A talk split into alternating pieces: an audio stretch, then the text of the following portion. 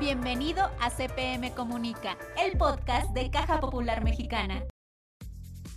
Hoy en CPM Comunica.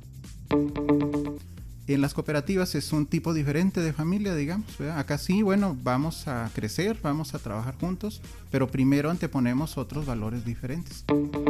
Los seres humanos, aunque se facilita la cooperación, no nacemos sabiendo cooperar no nacemos sabiendo ser cooperativistas. Si no hay alguien que nos enseñe de qué se trata esta nueva familia, entonces seguimos trabajando de la manera anterior.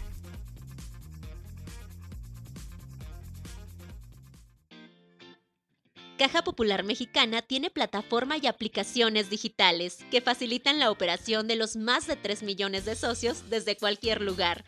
Descárgalas, úsalas, promuévelas. Mi nombre es Francisco Manuel Álvarez y estoy con mucho gusto saludando a Rocío Flores Durán. Hola, ¿qué tal? Bienvenidos a este episodio.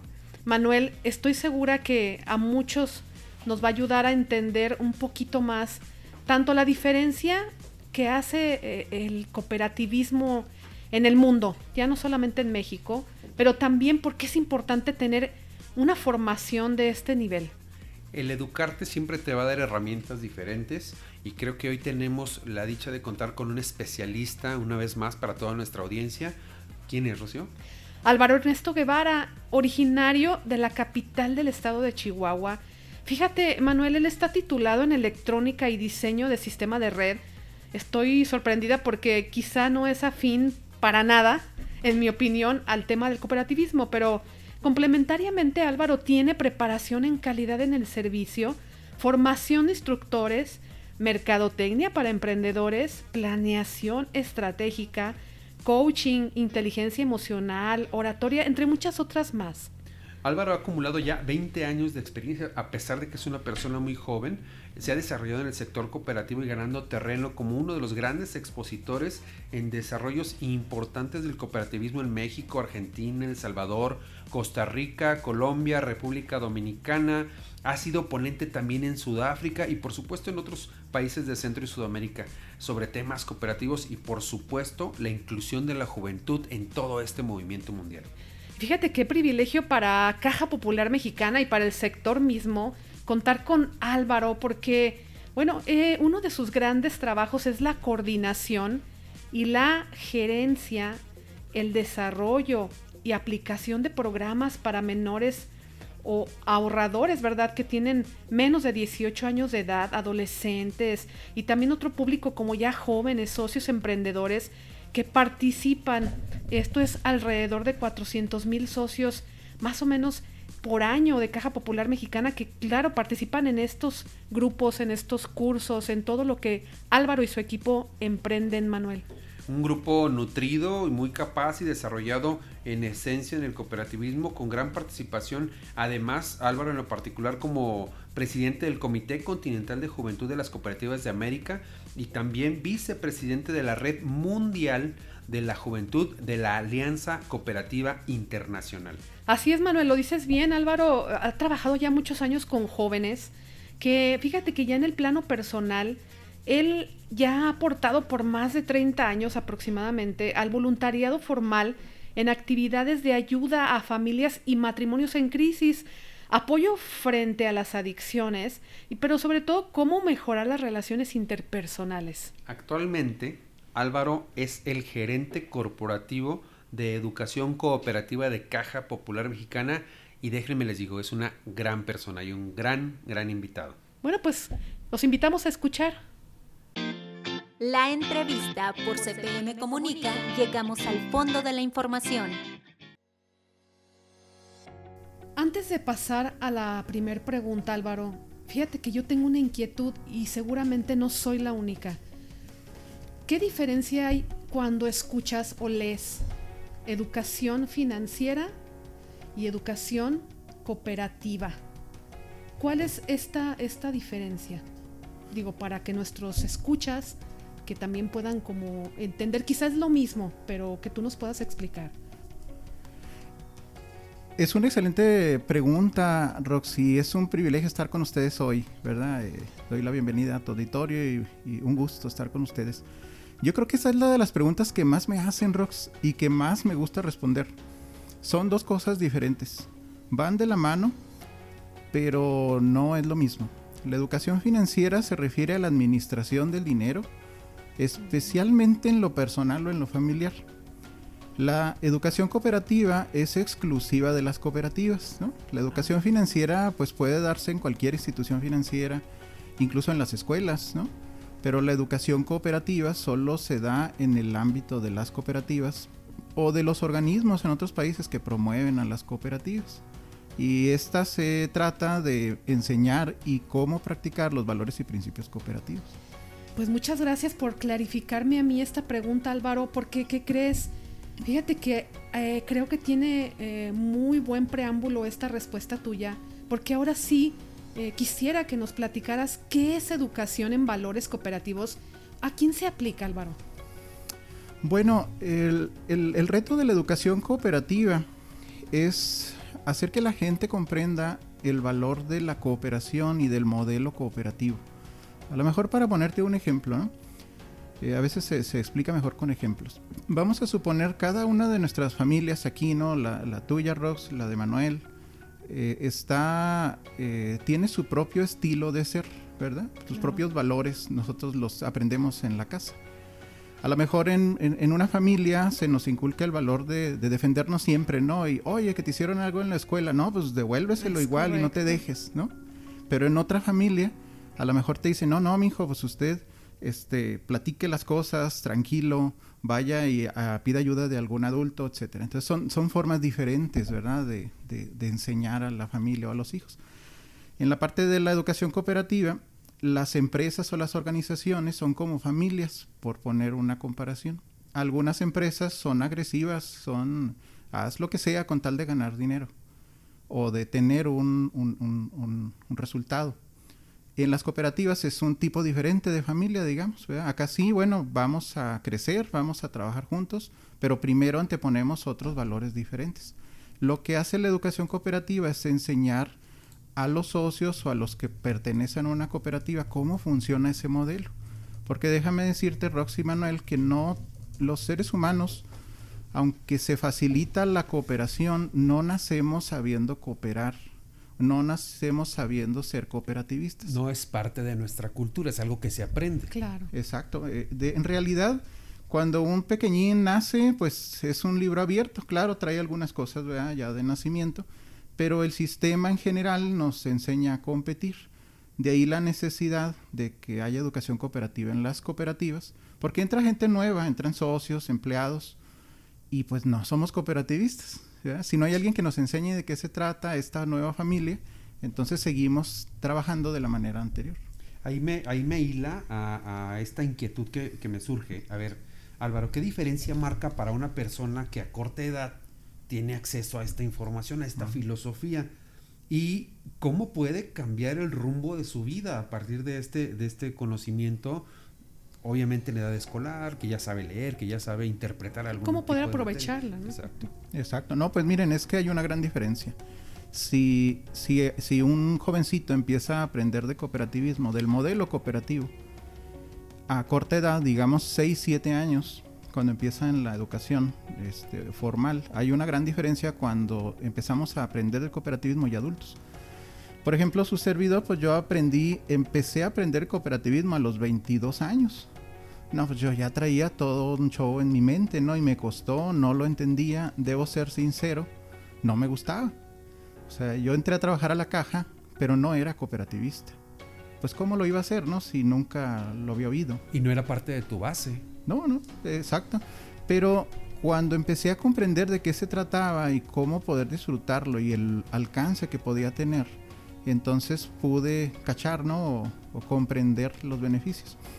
Pero hubiera sido una gran diferencia si desde la primaria me lo hubieran enseñado, si en la secundaria me hubieran enseñado el modelo, Aquí en México hay universidades que enseñan cooperativismo, pero no hay secundarias ni primarias que enseñan cooperativismo, a diferencia de otros países si le cambia la vida a un niño traer una base cooperativista. Claro, por lo menos da una alternativa de trabajo, ¿no? Este, hay que, hay que comprender que el cooperativismo es abierto y voluntario, no es a fuerzas. Pero cuando solo te dan una opción de trabajo y no te ofrecen una alternativa, pues no te queda más que la que hay, ¿no? Claro. Que es el, el modelo de competencia, de competitividad, que es muy distinto al cooperativo. Unitario prácticamente. Exacto. Y fíjate Álvaro, a las personas que me ha tocado ver que están dentro del movimiento cooperativo, acabas de decir una palabra que se me hace clave, como muchas otras, pero es disfrutar. Disfrutar esta formación, esta educación. Entonces, ahorita con este boom de la globalización, Álvaro, y de acuerdo pues a este gran crecimiento, ¿cuáles son las ventajas de tener esta base de educación y competir en un mundo abierto justamente a toda esta globalización, este gran, gran crecimiento? Bueno, hay, un, hay una frase que se usa en el movimiento cooperativo que dice que son negocios globales con impacto local, ¿verdad? Es decir, las cooperativas se forman con personas, personas que viven en mi ciudad, en mi colonia. Quizá incluso no, ahorita aquí este, los socios de Caja Popular Mexicana que nos escuchan, pues yo sé que son más de 3 millones, somos más de 3 millones. A lo mejor hasta tengo socios a mí- a míos, vecinos, que viven a un lado, pero no me doy cuenta, ¿verdad? Entonces, en realidad estoy cooperando con otros de mi propia localidad, pero el modelo no se limita solamente a quedarse en lo local, sino que al conformar varias cooperativas en diferentes ámbitos, no solo en financieros, sino el de consumo, el de producción, el de turismo, el de cualquier ámbito de la economía, entonces puede satisfacer necesidades a nivel global. Siendo un modelo económico, Álvaro, eh, el cooperativismo puede ligarse de una forma de vida que involucre una postura para afrontar, pues eso, lo que es tu día a día. Y para ti, ¿cuál es el punto que despierta la afinidad? Ahorita que hablabas de, de que lo disfrutaste, ¿cuál es el punto que puede ligar el cooperativismo a tu vida? Porque en sí la palabra es un poquito densa, ¿no? Mucha gente no le entiende qué es cooperativismo, pero co- cooperativismo más cerca de lo que pensamos, ¿no? Sí, fíjate que el, híjole, es- esta palabra cooperativismo no, no es muy, no es muy sonora, por decirlo de algún modo. A veces incluso en sesiones con jóvenes que he tenido, les gusta más usar la palabra cooperar que cooperativismo.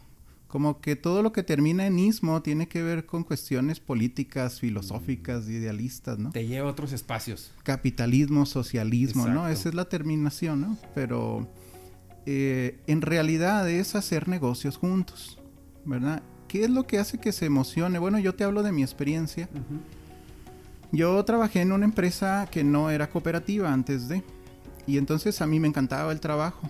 Este, yo eh, de profesión soy electrónico, me encanta todo lo que se conecte a la pared, ¿no? Claro. y tenga este, cosas que desarmar y tornillos, ¿no? Pero aunque disfruté mucho ese trabajo, el asunto es que no sabía para qué lo hacía. No sabía cuál era el objetivo final de lo que hacía. Yo era parte de un proceso y arreglaba, este, daba mantenimiento, pero no sabía a quién beneficiaba o qué era lo que realmente estaba haciendo. No conocías el impacto de tu trabajo. No, exacto. O sea, no sabía dónde. Solamente iba, hacía mi tarea, me pagaban y listo. Y ese fue el cambio trascendental cuando entré a, a una cooperativa a trabajar, ¿no? El que me, me- me quedaron, me dejaron muy claro que el impacto era a las personas y créanmelo, yo creo que muchos de nuestros escuchas nos eh, coincidirán con otros, que cuando uno ayuda a los demás se siente súper padrísimo. Cuando te das cuenta de qué sucede. Sí, sí, exactamente. Hace poco estaba viendo una, una película, ¿no? De ahí de algunos animalitos que eran muy, villa- muy villanos, ¿no? Y, y luego a uno de ellos lo convencen para que deje de ser villano y se haga bueno. Y hasta movía ahí ¿verdad? la colita porque se sentía feliz de ayudar a los demás. Pero ah, nosotros podemos disfrutar mucho de hacer algo por los demás y eso es lo que te atrapa en el movimiento cooperativo. El, el tener la satisfacción de que estás contribuyendo a algo y que no solo vas día a día y haces tu trabajo porque sí o por ganar un sueldo, sino porque realmente estás contribuyendo a cambiar la realidad de otros. Ese fue el punto de afinidad. Exacto. Y fíjate Álvaro, Manuel, eh, con todo esto que ya hemos venido comentando, me llama la atención o, y más bien se me hace, me hace mucho sentido que, hay- que hayas comentado hacer negocios juntos, porque justamente eso es lo que persigue el cooperativismo, ser justo, tener un comercio justo y que todos se vean beneficiados. Pero fíjate que ahora me surgen a mí dos temas. Uno sería, ¿qué esperas tú, Álvaro, en unos años del cooperativismo? Y otro, eh, ¿cómo se puede fomentar una idea clara del pensamiento cooperativista, quizá incluso un poquito eh, al margen de la propia actividad económica, más bien en el tema educativo, porque está bien que estés clarificando todo lo que es cooperativismo, cooperar, porque como tú bien lo dices, muchos quizá hoy en día no entienden y es parte fundamental de las cooperativas y del sector seguir evangelizando, seguir formando estas ideas claras del cooperativismo.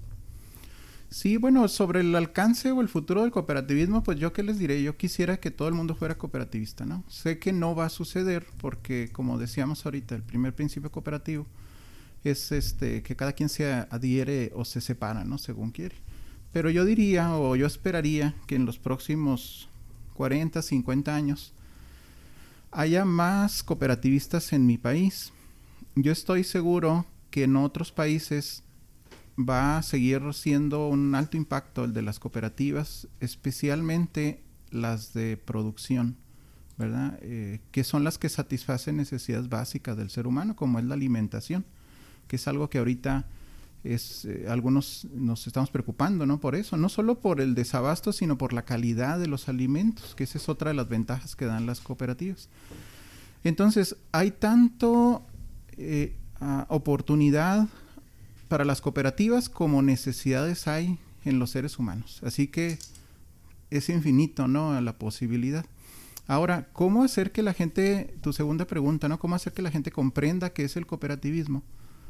Es haciendo, haciendo. Eh, parte de mi trabajo es enseñar la teoría, ¿no? Enseñar la filosofía del cooperativismo, pero en mi, en mi en mi vivencia, Roxy y Manuel, yo lo que he visto es que alguien puede pasársela leyendo libros y oyendo conferencias y nunca va a ser cooperativista hasta que no lo practica. Es la mejor manera de hacerlo. Palabra clave también, exacto. sí, o sea, está padre, ¿no? Sí, claro, hay que aprender, hay que saber de qué se trata. Y que lo disfrute, como acaba de Exacto, sí, es que si no lo pones en práctica, si no, eh, sea en la cooperativa que participes, el hecho de, experimentar y trabajar en conjunto con otros, eso es lo que hace que se convierta en una realidad.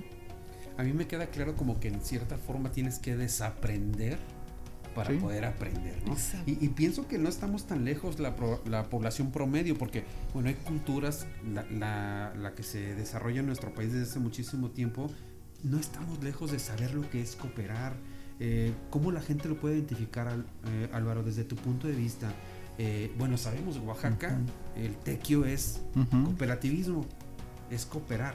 En, Guanajuato, pues el échame la mano, ¿no? O sea, ese tipo de cosas, el trabajar, el, juntar esa energía y encaminarnos a, a, una sola meta, eso es cooperativismo. Quizá nos ha faltado como simplificarlo a ese grado para que la gente pueda saber que ya lo está haciendo sin necesariamente sentirse comprometido al término.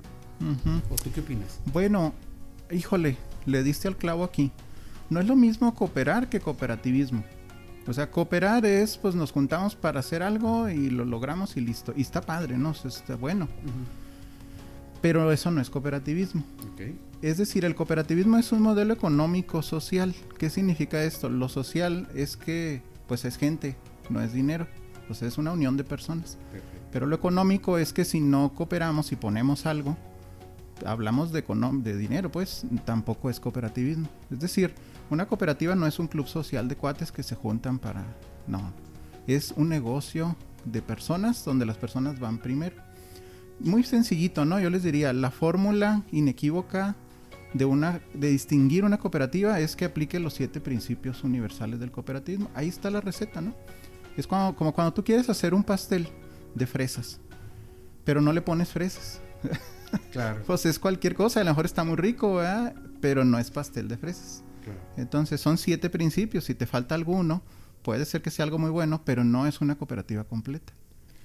Entonces, ¿cómo pudiéramos identificar esto en la sociedad? O sea, vamos a acercarlos. Quizá como tú dices, faltan exactamente algunos ingredientes, ¿no? Para, para redondear la receta, pero es algo que no está tan ajeno a lo que la, la comunidad puede hacer, ¿no? Sí, mira, en realidad eh, es sencillo hacer una cooperativa, aunque en México eh, la, regulación hace que sea un poco complejo. Me refiero a las cooperativas de producción o a las cooperativas de consumo, ¿no?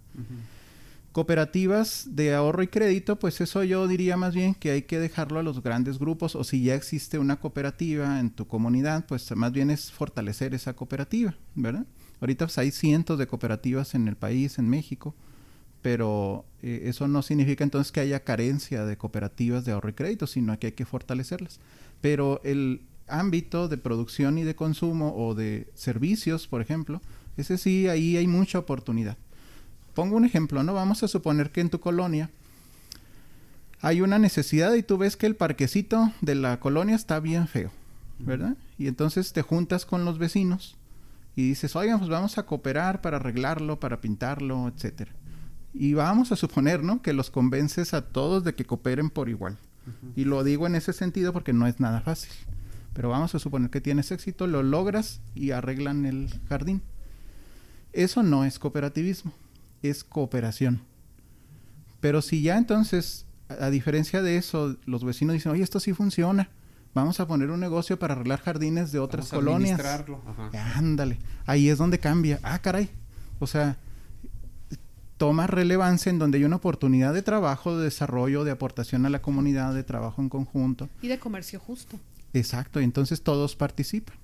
¿Y qué es lo que hay que hacer? Bueno, pues hay que constituir una empresa y entonces vienen los siete principios, pues que el que quiera se adhiera, que las decisiones se toman por los propios socios, democracia, que hay que ponerle dinero, que no hay que dejar que otros se metan porque somos independientes, que hay que ver por la comunidad, que hay que participar con otras cooperativas si se puede. Que no persigue fines de lucro. Ah, exactamente, correcto. Y que haya educación, capacitación y formación. Son los siete principios.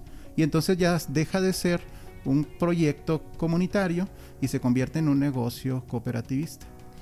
Ok, Álvaro, fíjate qué interesante. Entonces, ¿se puede ser autodidacta o, cómo podemos instruirnos? ¿Qué lecturas recomiendas tú eh, que lees? ¿Qué libros o, o, lecturas por internet? ¿Algún podcast que nos puedas recomendar para todos los escuchas?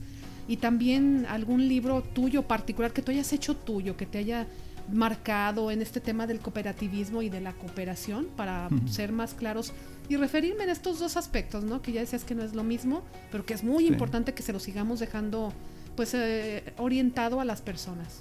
No, pues el primer podcast que les recomiendo es este, CPM Comunica. Muchas gracias. gracias.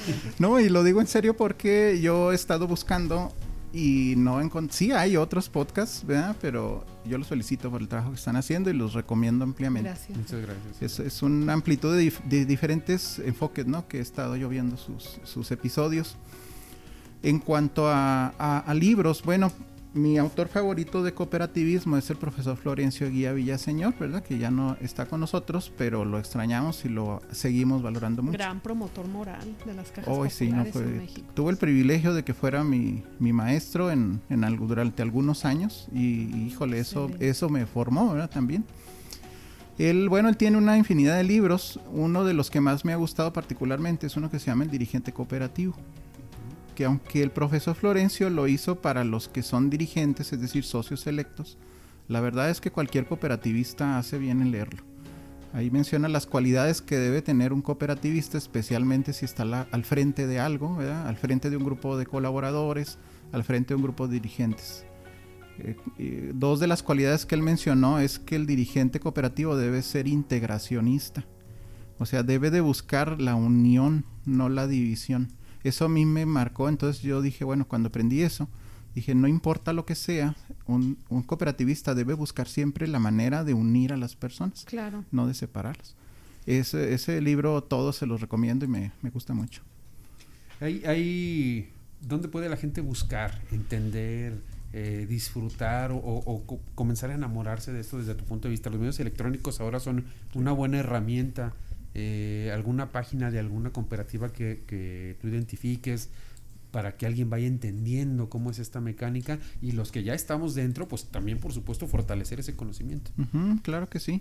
miren, yo creo que eh, yo les recomendaría que se vayan y busquen a páginas de cooperativas de Centro y Sudamérica, especialmente Sudamérica.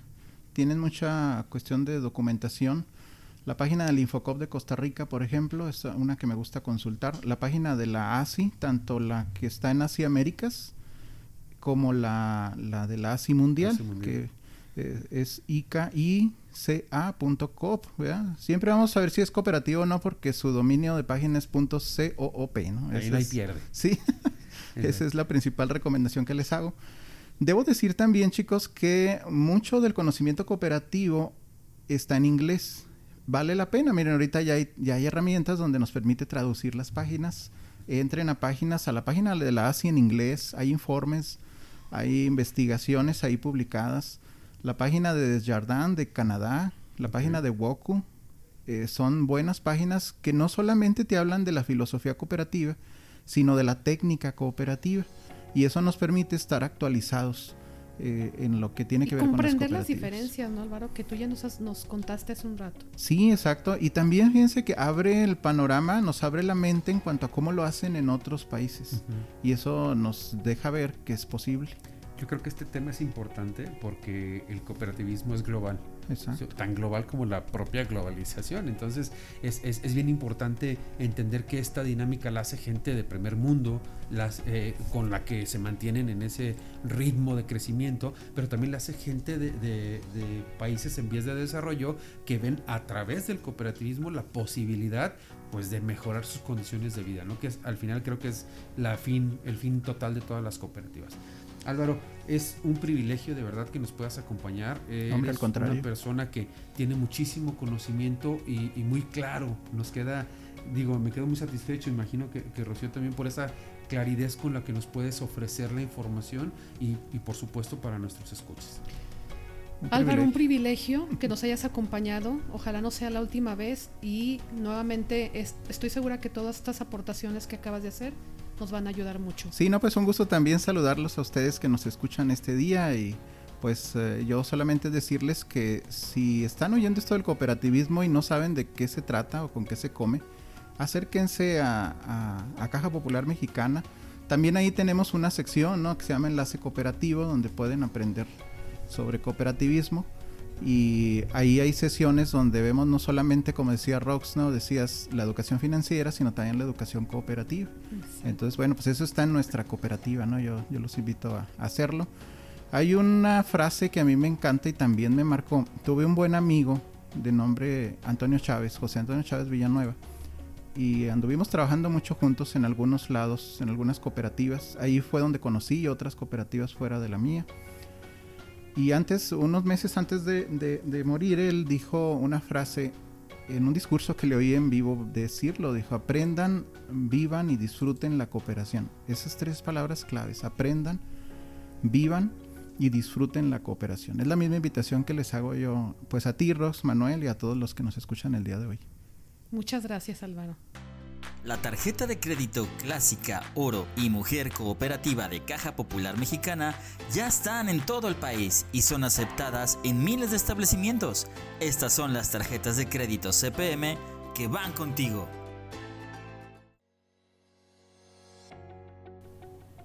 Marcar la diferencia entre cooperar y cooperativismo sin duda nos abre un panorama muy extenso donde pues ahora sí que no todo lo que brilla es oro. Hay que cumplir siete principios, Rocío, para catalogarnos como cooperativa. Y en general, fíjate qué bueno que explica eh, detalladamente la diferencia entre educación cooperativa y educación financiera, porque en lo particular yo sí estaba confundido, yo tenía entendido que era prácticamente lo mismo, Manuel, pero no, nada que ver, ¿eh? Otra de las funciones de CPM Comunica, el podcast de Caja Popular Mexicana, bueno, y acompañados con Álvaro, ¿no? Educarnos, eh, ampliar nuestros conocimientos y entender más este maravilloso movimiento que sin duda nos puede llevar a mejorar la calidad de vida de la gente, pero también mejorar las condiciones de interacción con nuestra población. Amigos, ha sido un placer, es un eh, episodio que nos ha dejado muchísimo conocimiento. Los invito a que sigan comunicándose con nosotros, por favor, al correo electrónico cpmcomunica-podcast.cpm.com. Leemos todos sus comentarios, estamos atentos a los requerimientos y esperamos que sigan aportando sus ideas y, bueno, pues hasta sus evaluaciones de nuestros episodios. Agradezco también muchísimo el trabajo de Héctor Eduardo Canchola en los controles, a mi compañera Rocío aquí en el micrófono y, por supuesto, a toda la gente que se involucra para la creación de este podcast. Por hoy ha sido todo, pero antes de irnos, te invitamos a seguir nuestras redes sociales. Facebook e Instagram, Caja Popular Mexicana. Twitter, arroba Caja Mexicana. Y nuestro sitio web, www.cpm.com.